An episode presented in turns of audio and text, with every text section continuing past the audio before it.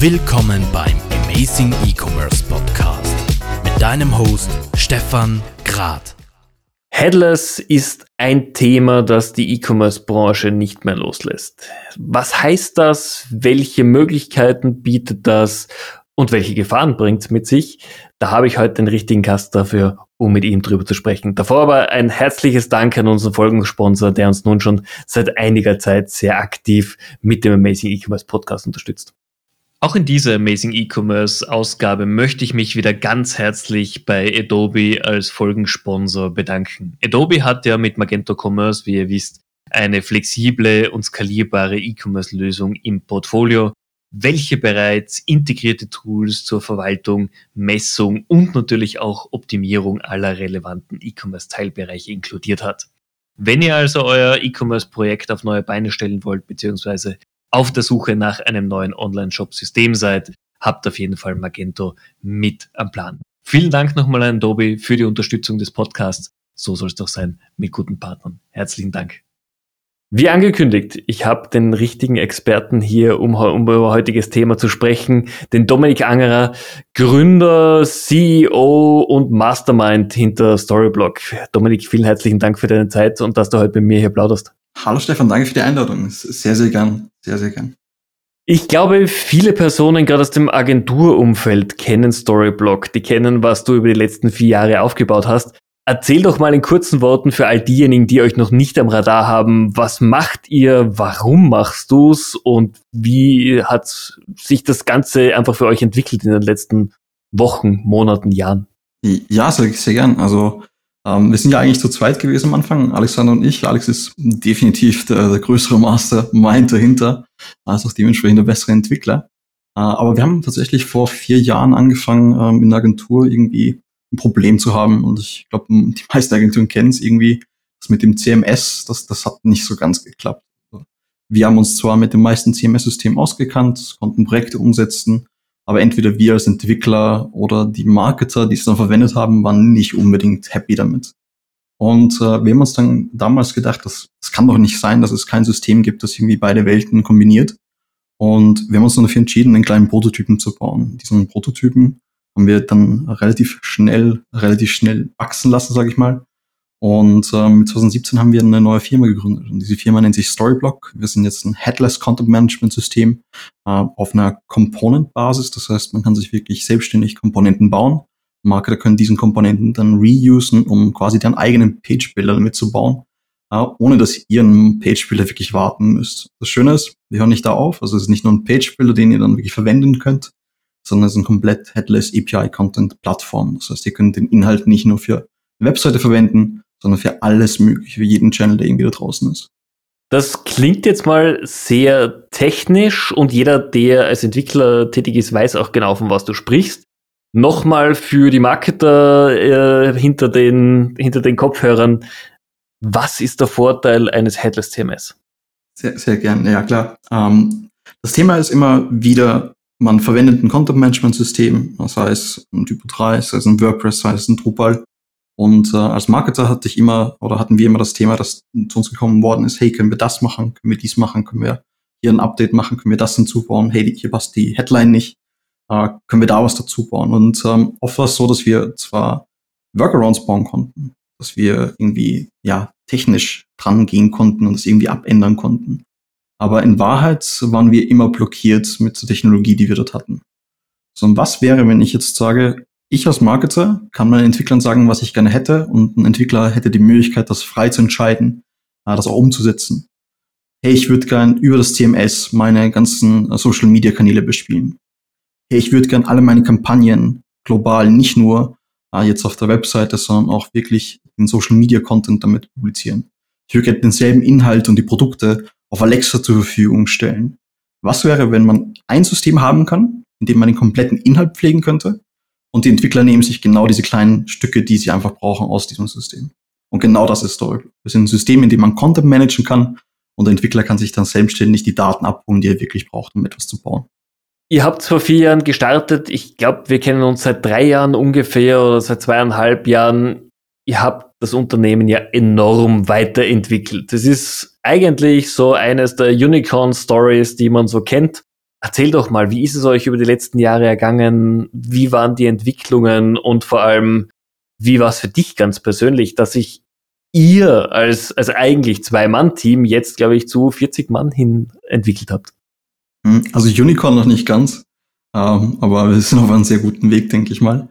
Ähm, ja, du, mittlerweile war es wirklich tatsächlich vor vier Jahren, also September 2017 haben wir gegründet und ähm, seitdem ging es eigentlich relativ rasant. Äh, nach einem Monat waren wir profitabel. Nach drei Monaten hatten wir 3000 User auf der Plattform. Nochmal ein Jahr später, Ende 2018, waren wir irgendwie über 10.000 User weltweit.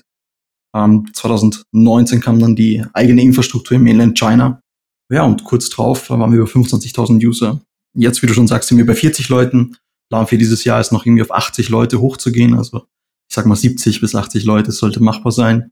Uh, wir haben jetzt gerade in Hamburg ein Office eröffnet. Im, im Juli gibt's dann auch Fotos dazu. Uh, bin ich schon, schon recht begeistert. Und wir expandieren jetzt dann demnächst nach Irland noch mit dem eigenen Sales Office. Und um, so wie wir auch in Rio bereits eins haben. Uh, ja, wie, wie geht's uns da damit? Also ich, ich muss sagen, die, die Herausforderungen haben sich auf jeden Fall geändert. Also Alex und ich, wir haben ja uh, beide einen sehr, sehr technischen Developer-Fokus, ja, beziehungsweise Hintergrund. Und ähm, ja, mein Alltag also, beinhaltet quasi gar keine, kein, kein Coding mehr äh, außer wenn ich privat mal wieder irgendwas herumprobiere oder ähnliches. Ähm, und mir privat geht es eigentlich ganz gut damit, muss ich sagen. Äh, es sind auf jeden Fall viele coole Challenges und ähm, das Tolle ist, wenn, wenn man anfängt, Leute einzustellen, die viel, viel besser sind äh, als man selbst in den Bereichen, dann, dann lernt man einfach so viel und dementsprechend geht's mir da ganz gut. Finde ich cool, aber ist es so, dass du oft noch daneben stehst und dir denkst, hm, hätte ich vielleicht anders gecodet oder hätte ich vielleicht anders umgesetzt? Ja, das Schöne ist, wir, wir machen ja gerade was ganz Cooles. Also ähm, die ganzen, ganzen uralt Sachen, die ich noch gebaut habe, ähm, die gibt's bald nicht mehr. Und was meine ich damit? Äh, mit, ja, ich sag mal, Anfang Q4, Ende Q3 von diesem Jahr launchen wir Storyblock V2. Storyblock V2 wird ein relativ großer Big Bang Launch sein, sag ich mal, mit einem kompletten neuen Rewriter von der kompletten ähm, User Interface Geschichte.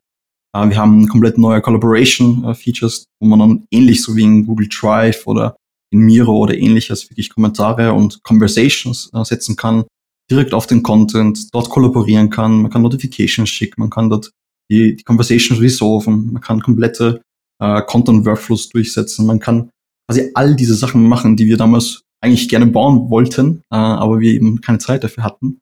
Und ähm, wir haben uns dann entschlossen, eben einen kompletten Rewrite zu machen. Und dementsprechend den ganzen Code, den ich damals fabriziert habe, äh, den gibt es demnächst nicht mehr, äh, aber dafür gibt es wesentlich besseren Code mit viel, vielen coolen Features.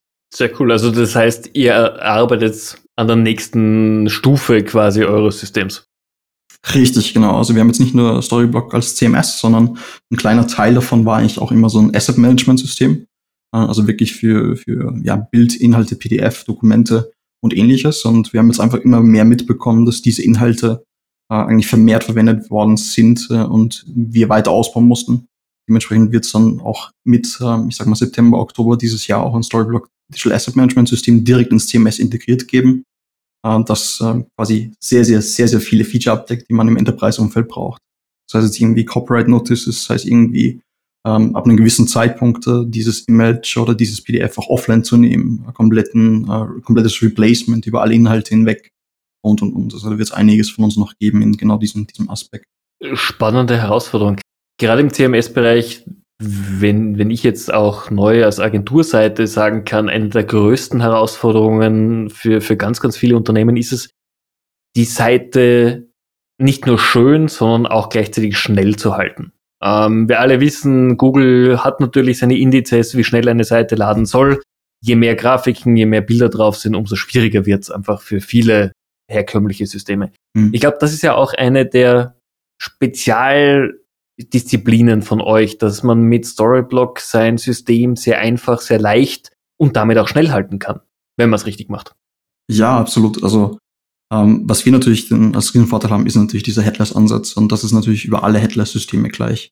Es erlaubt einfach den Entwicklern ein Tool zu verwenden, das sie selbst wirklich aussuchen. Äh, Im Sinne von, wenn die jetzt äh, Next.js oder Next.js im Frontend verwenden möchten statt PHP, weil sie da mehr Erfahrung haben, dann können sie das mit Storyblock machen, weil wir einfach nur die Daten bereitstellen. Aber neben, neben diesen reinen Headless ja, Support oder Headless äh, Gedanken geben wir noch eine gewisse Toolchain mit äh, und zum Beispiel unser Image Service. Der Image Service erlaubt euch äh, direkt automatisiert Images und komplette Assets zu resizen, croppen, äh, Facial Detection zu verwenden, um die perfekten Inhalte in den perfekten Größen, in dem Format, das ihr braucht, Stichwort WP und Co., ähm, auch wirklich äh, zu haben, ohne das jedes Mal extra hochladen zu müssen. Also auch dort geben wir eben genau diese Tools, um Performance-Optimierungen äh, wirklich schaffen zu können. Ich glaube, ein gutes Beispiel ist UPC Business. Ähm, sie haben es echt geschafft, 81 Prozent schneller zu sein, also wirklich 81 Prozent äh, Performance Improvement gegenüber der alten Seite.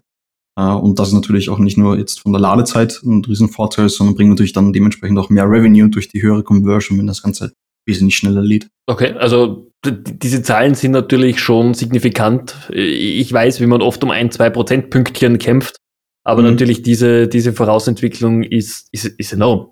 Ja, absolut. Also mit, mit einem kompletten Headless-Ansatz und Entwickler, die, die wirklich was drauf haben, ähm, dann kann man wirklich einiges schaffen. Also die meisten Seiten gehen relativ einfach zum, zum Analysieren. Es gibt von Google so einen Web Vitals-Test, den man einfach relativ schnell machen kann. Äh, und wenn man dort irgendwie im roten Bereich ist, sollte man spätestens handeln. Äh, und das Schöne ist, ähm, weil du vorhin meintest, Agenturen, wir, wir lassen jetzt nicht nur die Kunden irgendwie ähm, coole Systeme verwenden, sondern wir haben mittlerweile auch ein relativ großes äh, Partnerportal beziehungsweise Portal mit verschiedenen Agenturen darin. Äh, und diese Agenturen sind spezialisiert darauf, Umsetzungen nicht nur mit uns, sondern auch mit anderen Systemen zu machen. Wir haben zum Beispiel jetzt äh, Made People in, in Schweden, die jetzt zum Beispiel äh, Automolly äh, oder Happy Socks äh, umgesetzt haben und dort eben zum Beispiel ähm, ein Centra mit, mit Storyblock kombiniert äh, und dementsprechend auch richtig gute Erfolge erzielen. Jetzt ist natürlich CMS cool, aber es muss auch im E-Commerce-Ökosystem irgendwie Anwendung finden, weil einfach viele Online-Händler genau dasselbe Themen haben, das vor Jahren noch viele hatten mit ihrer Website. Mhm. Die, die modulare Darstellerweise ist einfach altbacken oder funktioniert nicht so, wie sie sein sollte. Wie war es für euch? Weil ich glaube, E-Commerce war ja der zweite Schritt in die ganzen E-Commerce-Systeme, sich zu integrieren. Wie ist das für euch gegangen? Ihr seid ja inzwischen bei BigCommerce, Shopify, Shopware etc. überall integriert.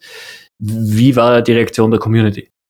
Ja, also die Reaktion war eigentlich recht cool und, nicht nur nicht nur in Form von neuen Projekten, die gelauncht worden sind, sondern auch von mehr und mehr Partnern, die zu uns gekommen sind.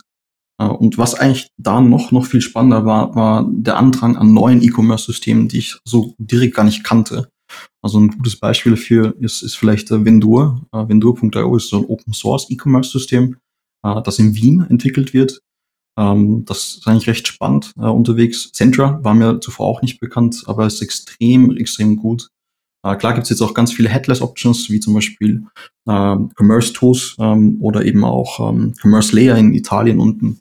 Also gibt es jetzt natürlich extrem viele, die jetzt immer neu dazukommen. Und das Schöne ist, wir haben jetzt mit Storyblock native Integrationen gebaut für unsere Enterprise-Kunden.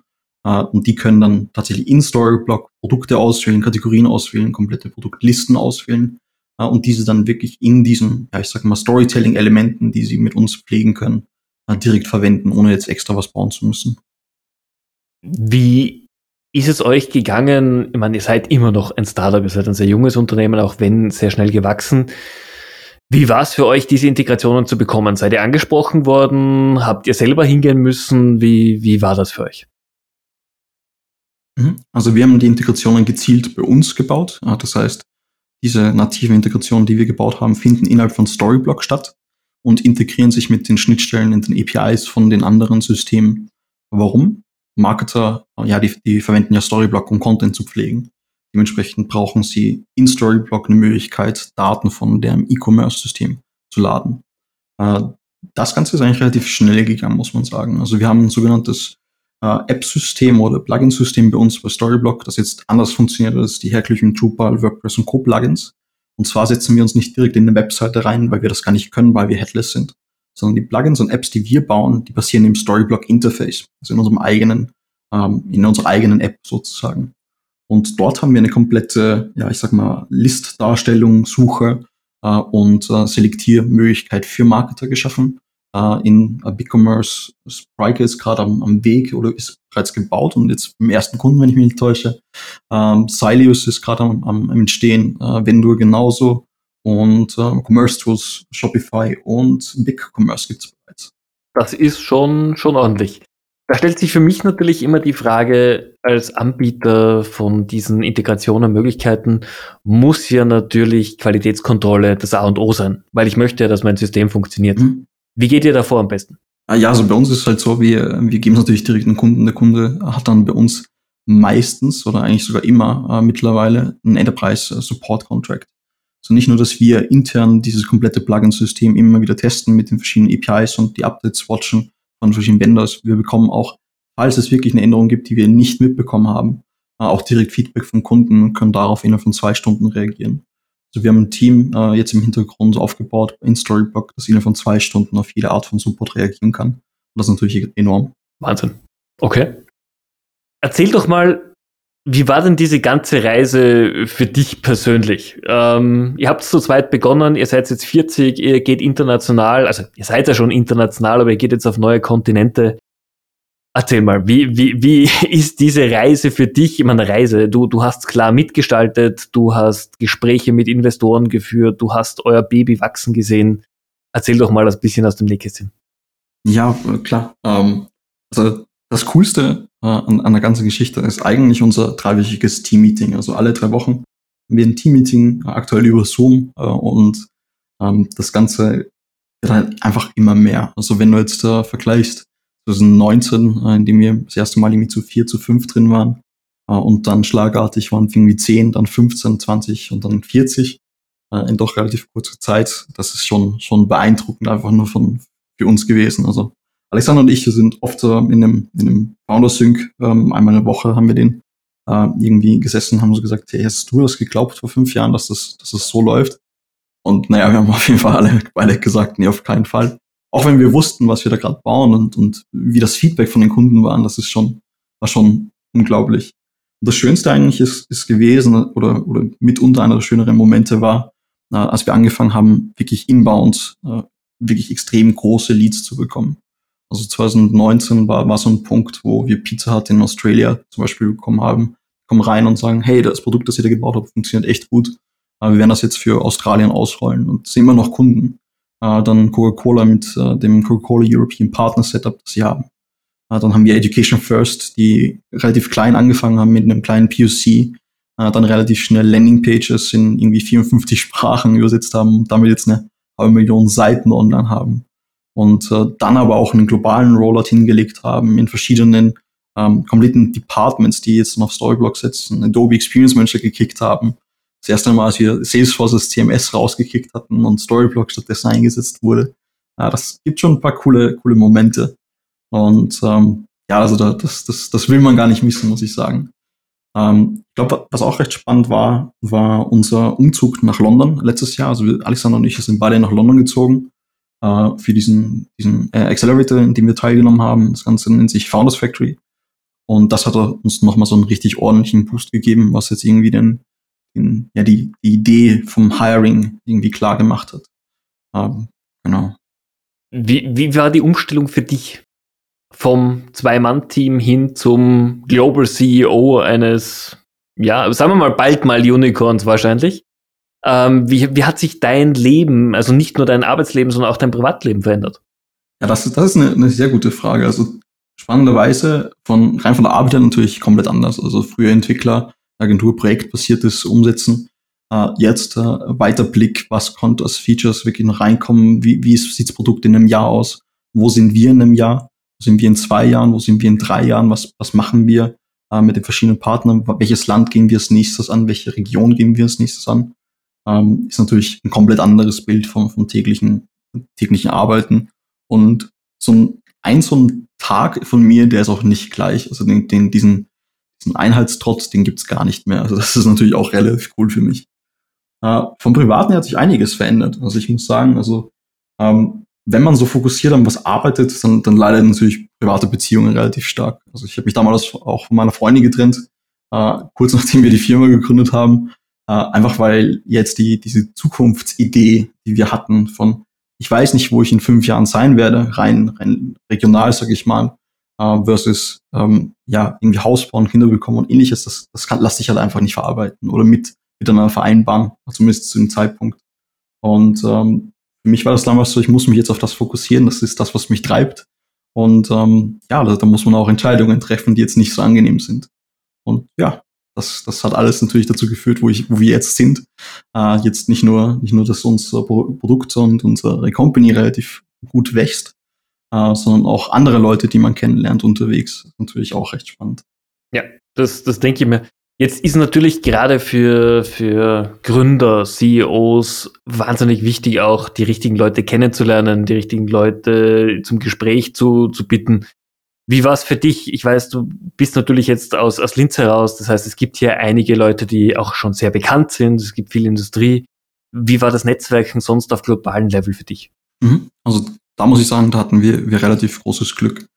Also du weißt ja, wir waren bei, bei Techtopie als Inkubator äh, dabei haben dort schon mal die ersten Kontakte geknüpft, äh, so, so haben wir uns ja auch kennengelernt. Äh, ja. Ist ja auch, auch recht, recht, recht cool, muss ich sagen. Aber das hat uns auch irgendwie ähm, so ein bisschen näher an, an die ganze VC-Geschichte gebracht, einfach mit dem Gedanken, können wir noch schneller wachsen, wenn wir noch mehr machen können. Und äh, das hat mich dann relativ schnell wieder zu Peter Lasinger von, von FreeVC gebracht. Äh, Peter Lasinger ähm, ist ein Partner oder General Partner, Founding Partner von FreeVC, ehemals Capital 300 und das Spannende bei Peter ist, äh, Peter kennt halt eigentlich irgendwie überall jemanden. Ah, das heißt, wenn wir irgendwie Kontakte brauchen, auf irgendeine Art und Weise können wir einfach bei Peter anklopfen. Und nicht nur das, sondern wir haben relativ schnell internationale VCs auch auf uns aufmerksam gemacht. Nicht wirklich mit Absicht, aber dadurch, dass sich damals Tech2V äh, bei uns auf Crunchbase als, als Seed-Investor eingetragen hat, hat das zu einer ziemlich großen Flut von verschiedensten äh, Investoren-E-Mails und Anfragen im, im Generellen irgendwie äh, geführt. Und ähm, wir haben dann angefangen, mal zu schauen, mit wem wir da eigentlich reden möchten. Und äh, wir haben dadurch dann First Minute kennengelernt, äh, First Minute Capital in London und äh, waren eigentlich direkt begeistert, äh, gerade mit dem Netzwerk, das sie haben, mit Founders Factory, Founders Forum, äh, Brent Hoverman, äh, der das Ganze ins Leben äh, gerufen hat. Äh, das hat uns einfach so schon mal ziemlich nach vorne gebracht. Und äh, dann mit dem Schritt äh, aus Linz rauszugehen, äh, von diesem, ich sag mal, von, von dieser Industrie an sich, von einem Netzwerk, das eben relativ regional ist und in lokal in Österreich relativ gut vernetzt ist, einfach mal den Schritt nach London zu gehen, hat uns einfach dazu geführt oder hat bei uns dazu geführt, dass wir international Leute kennengelernt haben. Wir haben auf einmal mit Top-Investoren gesprochen, wir haben auf einmal mit Menschen gesprochen, die sich wirklich in diesem CMS, B2B, SaaS-Umfeld extrem gut auskennen. Wir haben dann angefangen mit Forrester und Gartner zu reden und reden natürlich immer noch mit, mit Forrester und Gartner und kriegen dadurch auch Inputs, wie sich unser Produkt weiterentwickeln äh, lässt oder was für, für Features wir theoretisch noch brauchen würden, um manche Sachen abdecken zu können.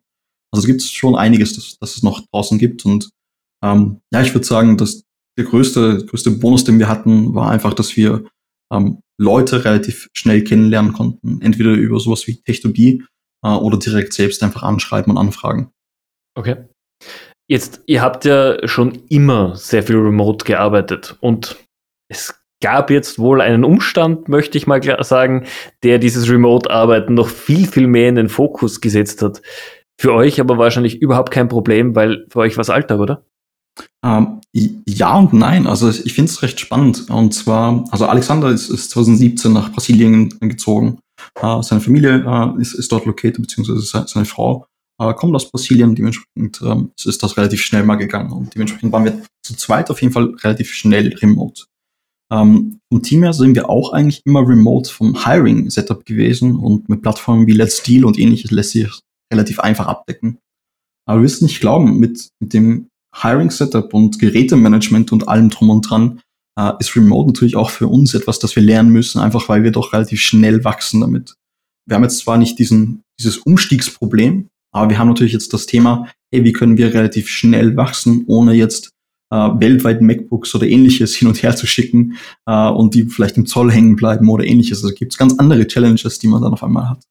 Und ähm, ich glaube, da sind wir auch gerade noch so auf der Erkundungstour. Klar, wir haben jetzt schon relativ viel gelöst, gerade mit Tools wie Hofi äh, oder eben Let's Deal. Es gibt noch oysterremote.com. Also da haben wir schon relativ viele Erfahrungen gemacht, äh, mit denen wir auch wirklich, wirklich ja vieles oder anderen viel helfen können. Ähm, aber ja, für uns ist da natürlich auch noch relativ viel drin, was wir lernen können. Was war so eines der, der Key Learnings, sagen wir mal, der letzten zwölf Monate, die nicht jetzt pandemiebezogen sind, sondern tatsächlich mhm. einfach aus dem Arbeitsleben heraus sind, wo du sagst, okay, habe ich mir leichter vorgestellt oder habe ich mir anders vorgestellt, die du sagst, die werde ich jetzt in den nächsten Monaten für mich implementieren? Hiring, ganz klar. Also ja, das, das ist eine relativ einfache Antwort. Also für mich, ich habe mir gedacht, so Hiring ist, ist, ist unglaublich äh, einfach, sage ich mal. Ähm, Im Sinne von, äh, man kennt mit der Zeit relativ viele Leute, man, man kennt Leute, die wirklich gut sind äh, und äh, die werden sicher Zeit haben, wenn man, wenn man sagt, hey, ich bräuchte dich jetzt im Team. Ähm, das Spannende ist, die brauchen auch Vorlaufzeit. Und nicht nur das, äh, sondern zum Teil haben die auch einfach keine Zeit dafür oder das Risiko ist zu hoch. Und wenn man das Ganze dann noch ein bisschen weiter denkt, ähm, Hiring an sich, man denkt vielleicht auch ein bisschen zu langsam. Äh, vielleicht sollten man diese Account Executives, die man irgendwie nächstes Jahr braucht, doch lieber schon dieses Jahr einstellen, einfach um die Ramp-up-Phase irgendwie zu verringern. Und ähm, da habe ich einfach wirklich, wirklich stark gelernt, äh, schneller zu hiren ist zumindest bei einem Business, wie wir das jetzt sind, relativ schnell, schnell wachsend mit äh, einem guten Cashflow, mit äh, einem ordentlichen Funding, ähm, das A und O. Also wirklich schauen, was für Ressourcen oder was für Talente braucht man eigentlich in den nächsten eineinhalb, zwei Jahren äh, und dementsprechend schon wesentlich früher zum Hiring anfangen, weil besser früher äh, einstellen als später strugglen, die Leute zu finden. Ja, absolut, absolut richtig, glaube ich auch und wird euch sicherlich in der Zukunft enorm, enorm weiterbringen. Jetzt kurz zu dir als Person. Wie bist du privat? Wie unterscheidest du dich privat zum, zum CEO deines Unternehmens? Erzähl doch mal. Puh, ich, ich, ich habe überhaupt nicht so eine große Unterscheidung. Also ich spiele wahrscheinlich mehr Musik äh, als, als während, äh, während den Meetings. Äh, aber das, das Ding ist, ich, ich brauche nicht verstellen, äh, wenn ich jetzt CEO bin oder Dominik privat. Also ich bin ein und dieselbe Person in beiden, beiden Arten. Und ich glaube, das, das ist auch was, was äh, meine Mitarbeiter irgendwie an mir schätzen. Zumindest hoffe ich das, äh, dass ich äh, privat und auch in der Firma an sich immer gleich ticke. Es gibt relativ wenige Überraschungen. Wir sind relativ alle sehr, sehr direkt, muss man sagen. Also auch privat sehr direkt. Und wie gesagt, also ich privat spiele ich vielleicht, wie gesagt, mehr Instrumente, Gitarre, Klavier und Co. Ähm, spiele hin und wieder mal irgendwelche Computerspiele mit, mit Freunden von mir, spiele abends oder ähnliches. Äh, das gibt es jetzt während der Arbeitszeit natürlich nicht. Ähm, das ist vielleicht so ein Unterschied, aber rein persönlich ähm, eigentlich sehr, sehr gleich. Okay. Was sind so Dinge, die du jeden Tag mit dir rumschleppst? Jeder hat irgendwas, was er immer in seinen Taschen hat. Was ist es bei dir? Womit könntest du keinen Tag äh, überstehen? Es klingt so furchtbar, aber mein Handy tatsächlich. Also bei mir läuft mittlerweile so vieles über dieses Ding. Äh, ich könnte damit einfach nicht aus dem Haus gehen. Und jetzt nicht, um irgendwie auf Social Media rumzuhängen, Twitter irgendwie anzuschauen, LinkedIn. Klar ist das spannend, klar gibt es auch ein paar coole Sachen. Äh, aber es ist einfach irgendwie so im Hinterkopf, was wäre, wenn irgendjemand vom Team irgendwas braucht. Und das ist egal, ob ich jetzt gerade auf Urlaub bin oder eben nicht, es, es kann immer wieder was sein. Also Handy ist auf jeden Fall immer dabei. Finde ich spannend. Hast du eine Smartwatch? Ich habe eine Smartwatch, oder ich, ich hatte eine Smartwatch und tatsächlich, ähm, da, das Spannende ist, ich konnte damit nicht umgehen. Also das waren mir einfach viel zu viele Notifications immer wieder. Ähm, das Spannende ist, wahrscheinlich habe ich es einfach falsch eingerichtet oder nie eingerichtet. Ich, ich bin da immer so, äh, mein Handy funktioniert, äh, das habe ich dabei und ja, meine Apple Watch wird das auch können, alles. Aber dann, dann denke ich mir wieder, ja, wenn ich mal was lesen möchte, was irgendwie mehr ist als einfach nur ja eine kurze E-Mail oder eine kurze Message, äh, sondern ähm, Beispiel jetzt habt ihr natürlich ein E-Commerce-Magazin rausgebracht. Natürlich will ich das lesen. Das kann ich natürlich schwer, schwer als irgendwie auf einer Smartwatch lesen. Da gucke ich schon lieber aufs, aufs Handy und lese mir das dort durch. Ja, es ist nachvollziehbar. Ich finde es ganz spannend. Ich telefoniere gerade oder spreche gerade mit vielen CEOs und fast jeder rennt momentan mit einer Smartwatch herum. Die meisten sagen aber tatsächlich ohne Notifications, weil sie sagen, es geht ja. nicht. Aber einfach um zu sehen, mache ich genug Schritte, bewege ich mich genug am Tag oder sitze ich wirklich nur die ganze Zeit vor dem Computer? Ja, also da, da kann ich echt ein Standing Desk empfehlen. Also jetzt mit dem Umzug in eine neue Wohnung habe ich tatsächlich auch ein Standing Desk endlich. Uh, der ist wirklich schwer zu empfehlen. Absolut, das unterschreibe ich auf jeden Fall. Wann hast du das letzte Mal was zum allerersten Mal gemacht? Und was war es natürlich auch? Puh.